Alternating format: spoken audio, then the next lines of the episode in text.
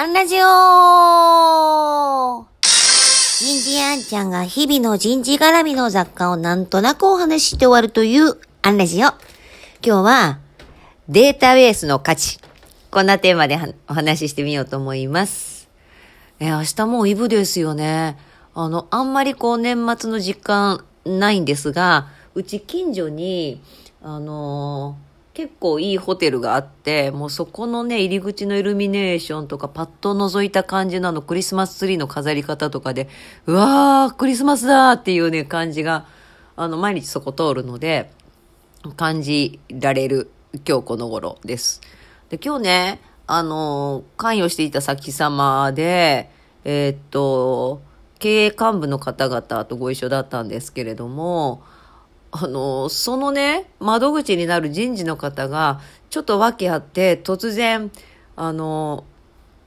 メールアドレスもパスワードかけたまま状態なんでしょうね。こう、バンって仕事に来れない状態になっちゃって。で、あの、仕事が結構な規模の企業さんなんですけれども、専門家とか俗人化していて、もう全く周りがわからない状態。何が起こってるんだ状態です。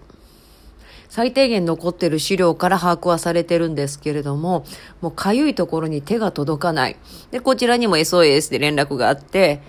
あの、大丈夫です。私、御社と、えもう直近では十数年、えー、長い、こう、最初に御社と出会ったところからカウントすると、27年なんで、全然、えー、関わるえー、経営幹部の方々もみんな私のこと知ってますし、あの、私も皆さんの顔知ってますし、大丈夫です。任せてくださいで終わったっていうかね。なんかこう、もちろん俗人化させてるのはかなり、あの、リスクですし、なんですけれども、あの、人事の仕事ってやっぱ俗人化しやすいんだろうなと思うことと、もちろんそうしないように、常にやっぱこう共有し続けておく。あの、特に細かな実務はいいんですけれども、こうなんだろう、考え方の軸というのかな。っていうところだけでもシェアをしておかないと、あ、こういうことになるんだなっていうことを目の当たりにしたのと、まあ、かろうじて、私がもうほぼ把握できている企業さんだったんで、まあ、ある意味、あんちゃん、あの、マニュアル状態で、任せて大丈夫って、あの、言いながら引き受けはられました。あのもちろん情報漏洩とかもちろんこっちも守秘義務ありますからあの別に紙ベースに落としてるわけでもないしただ私の血肉に幹部の名前が全部分かっている っていうのかな。あのお人柄が分かってる、えー、っと今日頼まれたことの趣旨を、えー、私がすり替えたりさえしなければ間違いなく進められる。ある意味セーフティーネットになるんだなと。助かりましたとか言われちゃってね、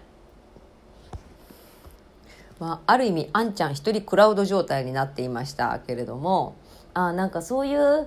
あのお役に立つ立ち方もあるなと。あの癒着とかはダメですよ。もうなあなあになって長いこと付き合ってるからっていうのはおかしいので、まあ、特に今日あの先様は半官半民ってこともあってね。過去やり取りをしてきたからっていうチョイスはされない企業さんなんですけれども長くこう一つの会社と付き合うとあの人が変わってもあの変わるからこそ捨てるものは捨てて何でもかんでも引き継がないっていうのも大事なんですがある程度長く一つの会社さんとお付き合いしてるからこそその会社の成長が分かるとか変遷を理解できるとか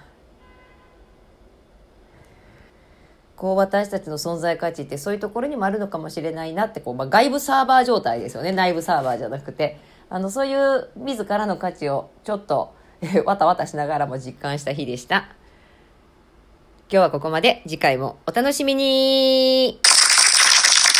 と1週間ぐらいだね。